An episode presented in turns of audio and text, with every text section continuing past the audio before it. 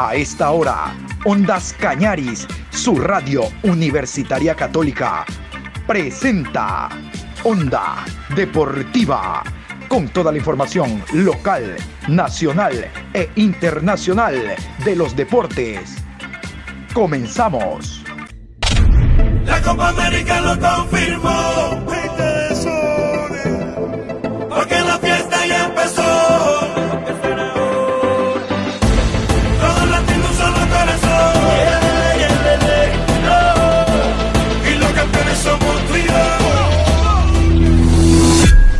Hola, ¿qué tal? Buen día, mi querido Patricio. Iniciando una nueva semana con la bendición de Dios. Y parece que fue ayer que le dije que iniciábamos la semana anterior y la anterior. Los días pasan volando realmente. Vamos a hablar de Copa América, no de los partidos del día de ayer. Vamos a iniciar con los partidos de hoy de Copa América, Grupo A. Atención, en la tarde estaremos hablando de Chito Vera, del logro alcanzado por el eh, deportista ecuatoriano el fin de semana ganando ese combate en la UFC. En la tarde no se pueden perder la programación Onda Deportiva con todos los detalles de Chito Vera. Hay una entrevista con Chito Vera imperdible.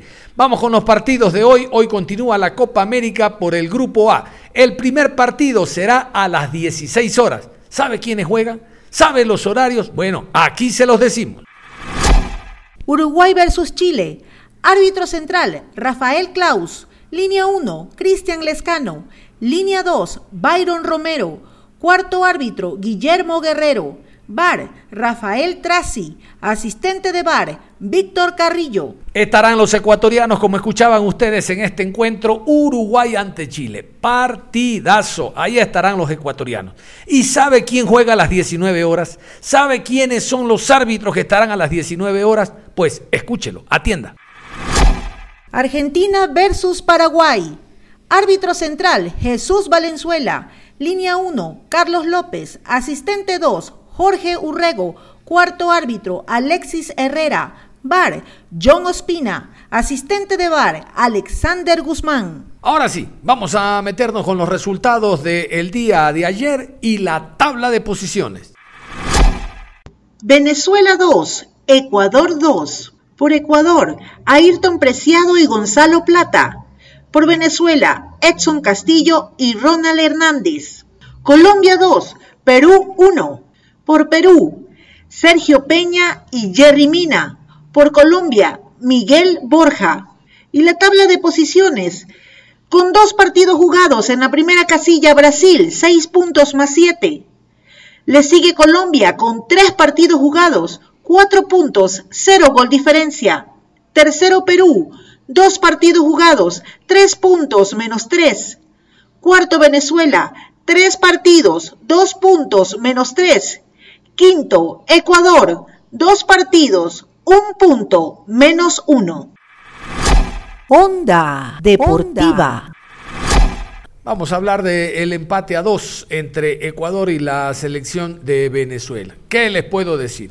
Vamos a iniciar con las alineaciones. Los 11 de Gustavo Alfaro fueron estos. Ortiz, Preciado, Arboleda, Incapié, Estupiñán, Mena, Méndez, Caicedo, Ayrton Preciado, Campana y Valencia. Vamos con los 11 de Venezuela, los 11 de José Peseiro, el técnico portugués. Venezuela aún no pudo contar para este partido con los jugadores que estaban aislados por positivo COVID. Vamos con los 11 de Venezuela. Fariñez, González, Martínez, Velázquez, Del Pino, Cumaná, José Martínez, Moreno, Castillo, Cáceres y Aristeguieta. Y Ecuador se puso en ventaja a través de Ayrton Preciado al minuto 39. En la primera etapa anota Ecuador, se van al descanso con ese resultado. Vamos a revivir la anotación de Ayrton Preciado, volante extremo por izquierda de la selección nacional. Levanta centro, Estupiñán al corazón del área, queda por ahí nomás la pelota. El cabezazo y está, salió Fariñez. ¡Gol! ¡Gol!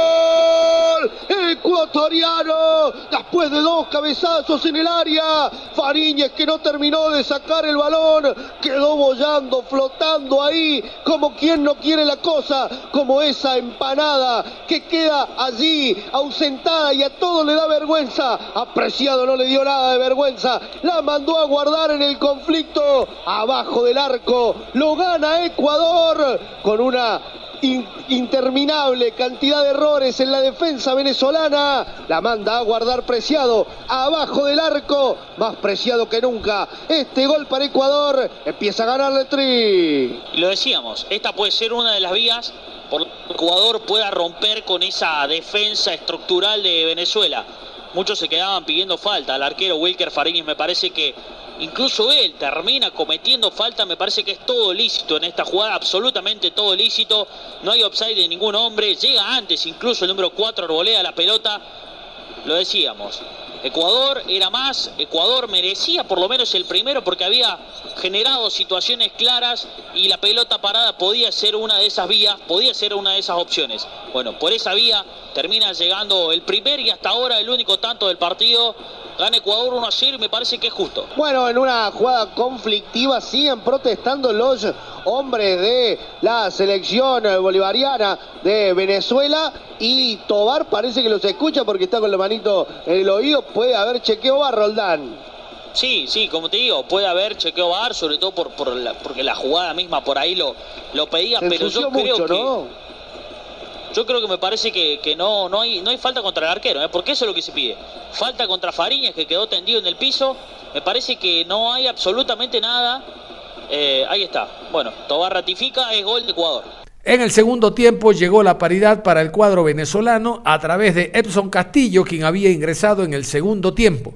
Vamos con la revisión del gol del cuadro llanero la salida desde el fondo para Velázquez, la tira larga. El número 4 intentando jugar sobre la derecha para que el balón pase por Martínez. Intentaba Martínez, no podía. El que sí podía era González, que la cambia toda para que por allí se venga el jugador Cumaná. Intentaba Cumaná tocando adentro para Cáceres. Cáceres la deja cortita para que el balón pase por Castillo. Apertura la banda derecha. Va a desbordar Martínez, levanta centro. ¡Bueno, cabezazo!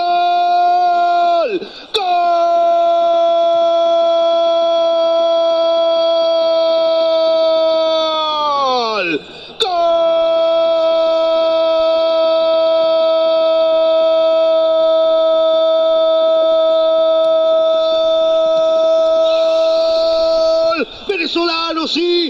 Venezolano, sí. Castillo se impulsó más que todos, se le evitó en el punto penal después de un centro magnífico de Martínez, le metió la frente el número 26 Castillo, clavado como un 9. La verdad increíble, frentazo del 26 para empatar el partido. Ahora Ecuador tiene uno, Venezuela tiene otro. En Pardas el cortejo por el nombre de Castillo. Hubo un tirón de orejas de Pesero, claro está. Venezuela salió con otra postura, Venezuela salió a jugarle de igual a igual y en terreno propio al seleccionado ecuatoriano y en apenas casi 5 o 6 minutos se termina encontrando con el empate. Sí, por la cabeza y por el nombre de Castillo. Alguien al que apostó el técnico Peseiro, alguien al que no venía siendo titular habitualmente, se la jugó por él y bueno, vaya si lo ha recompensado Venezuela empata el partido y ahora sí, ¿eh? ahora sí termina siendo lógico ese tirón y ese apretón de orejas del técnico Peseiro y se termina encontrando con el empate más rápido de lo pensado. Al minuto 71, Gonzalo Plata, aprovechando un contraataque a fondo del cuadro nacional, va a poner en ventaja a la selección tricolor. Todo alegría, pensábamos que por fin el triunfo nos sonreía. Vamos con el gol de Gonzalo Plata. Va de nuevo Cáceres, a ver, va el primero, sí, el primero de nuevo, la terminaban sacando. Y es bastante, eh, bastante repetitivo Cáceres. Ahora se puede venir la contra, la hizo bien, la tiró hacia adentro, limpió uno, se va mano a mano, Plata lo tiene, sí, sí, sí, qué golazo, pibe. Intentó definir el rebote, Fariña quedó ahí nomás la pelota, gol. ¡Gol!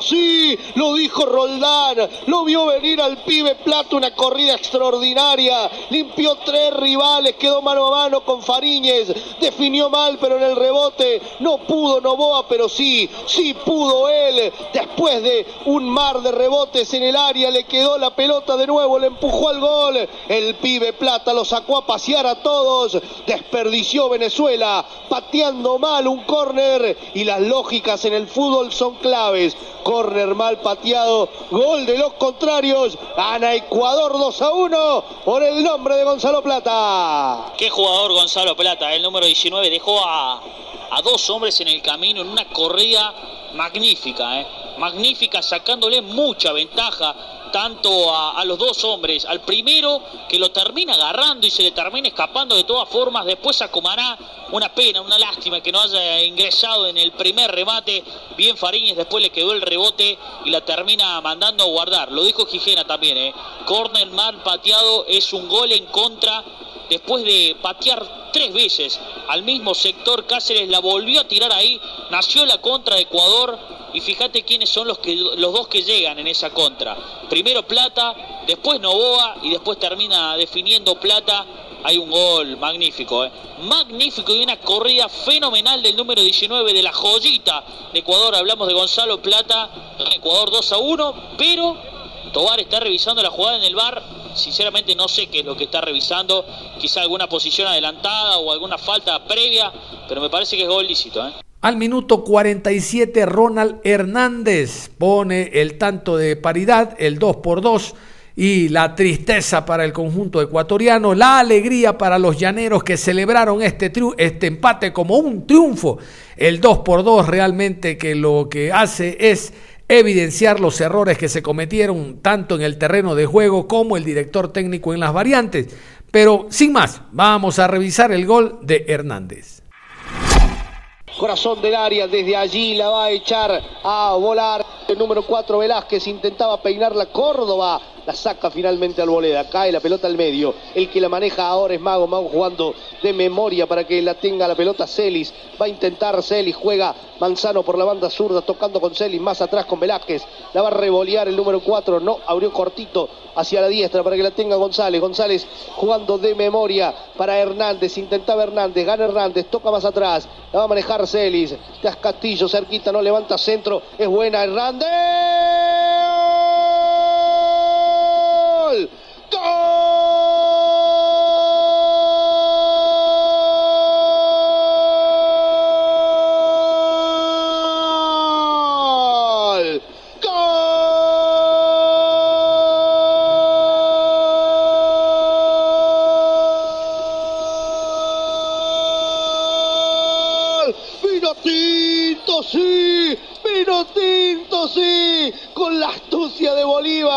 Con la inteligencia de Nariño, por atrás de todo, apareció Hernández, el más bajito de los delanteros, durmió toda la defensa ecuatoriana, le metió la frente al palo izquierdo de Ortiz que solo hizo vista, ni reaccionó para tirarse, empata el partido a los 47 minutos del segundo tiempo. Hernández dice que ahora Venezuela empata 2 a 2 con Ecuador. Tremendo golazo de Venezuela. ¿eh?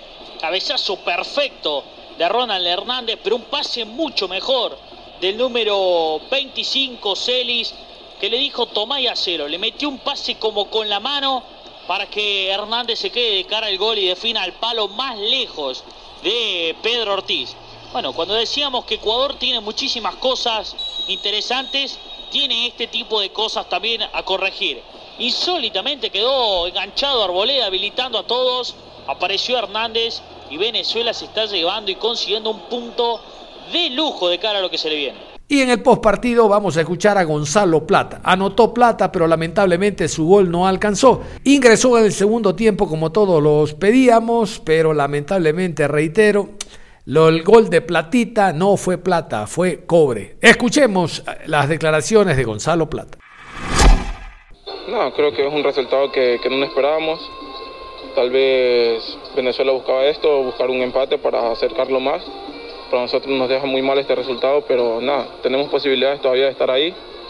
Y nada, creo que del partido lo único que decir que, que después del segundo gol creo que nos relajamos un poco, bajamos la intensidad y nos costó, nos costó, creo que también me responsabilizo un poco por el gol que nos marcan, que fue por mi lado, pero nada, estoy ahora a concentrar y pasar la página. Nada, creo que, como te dije, nos relajamos un poco, más allá del segundo gol, creo que bajamos mucho la intensidad, dejamos que Venezuela se nos acerque más a la portería y terminaron convirtiendo. Ahora hay que pensar en el siguiente rival para poder reivindicarse. Sí, ya creo que desde ya, pensando en, en Perú, va a ser también un partido muy complicado para nosotros, pero nada, creo que después de esto tenemos que estar más concentrados y, y esos pequeños detalles estar ahí para que no nos vuelvan a pasar. Y es el turno de Moisés Caicedo, ahora ya podemos decir uno de los mimados que tiene el técnico Gustavo Alfaro. Hoy en la selección es Moisés Caicedo y 10 más. Vamos con Caicedo.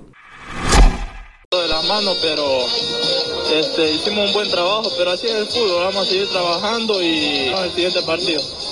¿Por qué sienten que se les escapó la victoria? Eh, bueno, a veces pasa eso en el fútbol, ¿no? Una pequeña desconcentración nos cuesta un gol. ¿Sienten que, pueden clasificar? ¿Lo ven posible? Eh, ¿Están optimistas? Eh, vamos a seguir trabajando para el siguiente partido poder conseguir los tres puntos. Y en la rueda de prensa el técnico Gustavo Alfaro, como siempre, trata de justificar el empate, la derrota, pero no hay problema. Hoy nuevamente el técnico nos dijo que lo importante es que los muchachos están ganando experiencia. Hoy los muchachos ganaron mucha experiencia, dijo, y que hay que aprender de estas situaciones, de que la descoordinación sirve para aprender. Y vamos a ver el empate significa no perder y los dos próximos partidos los vamos a ganar y no me importa jugar contra cualquiera del otro lado porque no me importa llegar en el número que sea, cuarto, tercero o segundo, porque lo importante es pasar y vamos a clasificar. Sí, yo tampoco le creo, yo tampoco le creo al técnico. Pero en fin, vamos a escucharlo a Gustavo Alfaro. Eh, quiero contarles de que las preguntas las hacen quienes tienen derecho.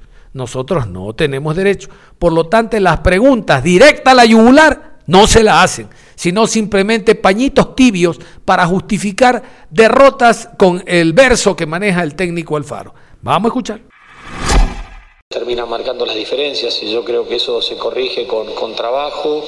A veces son aprendizajes dolorosos porque te, te, llevan goles y te sacan puntos y te quitan posibilidades, pero son cosas que, que nosotros las tenemos que insistir y las tenemos que mejorar.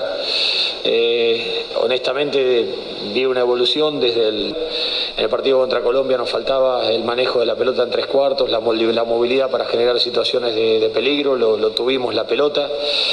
Tuvimos en el campo, pero no podíamos generar las situaciones de peligro y tuvimos la pelota, tuvimos en el campo, generamos situaciones de peligro, generamos los goles y, lamentablemente esas desconcentraciones nos están costando esto, estos puntos, ¿no? Pero bueno, hay que seguir insistiendo porque entiendo de que, de que este es el camino, entiendo que los jugadores en línea jugaron, jugaron un buen partido y que no, nos, nos costaron demasiado o estamos pagando un precio muy caro por las desconcentraciones defensivas que hemos tenido porque no merecimos perder contra Colombia y teníamos que haber ganado hoy. Gustavo Alfaro, ¿las fallas defensivas de hoy son por desconcentración o superioridad del rival en su creación de juego? Yo creo que el primer gol es un muy buen centro, más allá de que nosotros necesitábamos tener o teníamos que tener ahí armando una línea de cinco con el cierre de un volante defensivo porque estaban mano a mano los, los centrales contra los delanteros de ellos y ahí es donde llegan y nos convierten el gol. Eh, creo que son hábitos eh, más allá de desconcentraciones que tenemos que tener y en el, en el segundo gol también es una pelota cruzada que, que nos agarran adelantado mirando la pelota y ahí es donde nos ponen una pelota a la espalda y, terminan generando una, situación de peligro demasiado sencilla, eh, donde por ahí cuesta mucho más generar situaciones de peligro. Nosotros tuvimos que esforzarnos mucho para generar las situaciones de peligro y ahí esos son los detalles que nosotros tenemos que corregir. Evidentemente los jugadores expusieron problemas de concentración al final. ¿Atribuye esto a la ausencia de confianza o el temor a la derrota? Que provoca la mala racha de resultados? Yo creo que es confianza. Vos te dan confianza, los resultados negativos te quitan confianza. Yo lo que veo que el equipo está con un buen nivel de rendimiento, porque más allá de que nos tocó perder con Colombia o habíamos perdido contra Perú, y el equipo jugó un buen partido contra Colombia y jugó un buen partido hoy. Eh, lamentablemente eh, nos están pesando demasiado las, las desconcentraciones que nos están costando puntos, pero yo, a ver, Toda mi vida, a lo largo de mi vida, ha sido cuesta arriba, en todo, todo, en todos los equipos que estuve, en todos los lugares que estuve, siempre fue cuesta arriba y este no iba a ser la excepción. Por eso mm, estoy muy conforme con el plantel que tengo, la manera que están jugando y sé que, que esas desconcentraciones las vamos a ir achicando, las vamos a ir corrigiendo y eso nos va a permitir eh, que surja el equipo que, que nosotros pretendemos que surja, pues yo entiendo de que lo que el equipo está necesitando es un resultado positivo, porque eso es lo que va a devolver la confianza y porque el equipo honestamente está, está haciendo bien las cosas. Si nosotros hoy definíamos esa jugada que, tuvimos muy clarita mano a mano, era 3 a 1 y por ahí el partido terminaba de otra manera. Y cuando un equipo viene en una, en, una racha de, de, de no tener confianza, esas cosas pasan. Por eso hay que seguir insistiendo hasta el final, hay que seguir creyendo porque esto todavía nos quedan dos partidos y, yo creo que si el equipo sigue repitiendo las actuaciones y corrige las desconcentraciones o los errores que tenemos, vamos a clasificar y vamos a seguir peleando. Y yo lo que quiero es clasificar porque después que venga cualquier equipo, no me interesa clasificar en cualquier posición, lo que quiero es clasificar porque sé que si clasificamos le vamos a dar batalla a cualquiera. Dice partido de detalles, ¿considera justo el empate? ¿Qué va a corregir para los próximos juegos? No, no, creo que mereció ganar Ecuador. Creo que hizo el gasto del partido. Eh, Venezuela salió cuando el resultado lo, obligaba por necesidad. Eh, creo que el manejo de la pelota, el manejo de las situaciones, de los espacios, eh, del manejo del partido fue de, Ecuador. Pero el fútbol es un deporte que, se gana por goles, no por merecimientos, y Venezuela tuvo la virtud de aprovechar sus, sus chances eh, creo que el arquero nuestro no atajó ninguna pelota. O sea, los dos tiros, o sea, tuvo las dos chances que tuvo Venezuela, las terminó transformando en gol y nosotros tuvimos muchas y, nos costó mucho más convertir un gol a nosotros que lo que le costó a Venezuela, pero nosotros generamos mucho más. Eh, trabajamos mucho más en pos de eso y, creo que eh, si bien el partido fue empatado, el mérito se lo tendría que haber llevado a Ecuador hoy Ecuador no perdió, pero ¿qué sabor deja el resultado? Amargo, amargo, amargo más que nada porque veníamos a ganar, porque hicimos todo para ganar y el resultado no lo, no lo terminamos consiguiendo. Pero estamos tranquilos porque mientras yo tenga la respuesta de los jugadores que tengo, eh, lo demás lo vamos a ir corrigiendo. Eh, tengo un plantel muy joven también, son jugadores jóvenes están viviendo sus, primeras experiencias en Copa América. Creo que tenemos nada más que cinco jugadores con experiencia de Copa América. Y estos son detalles, el fútbol son detalles. Y tenemos muchos jugadores de 19, 20 años que tienen que pasar por ese tránsito y lamentablemente es es muy crudo el aprendizaje en ese aspecto, pero la verdad, o sea, me voy con la amargura del resultado, pero con la tranquilidad del rendimiento del equipo y sé que tenemos deberes por hacer, tenemos cosas por corregir, pero estaría mucho más preocupado si hubiésemos tenido la misma respuesta que tuvimos en el primer tiempo contra Perú en, eliminatorias.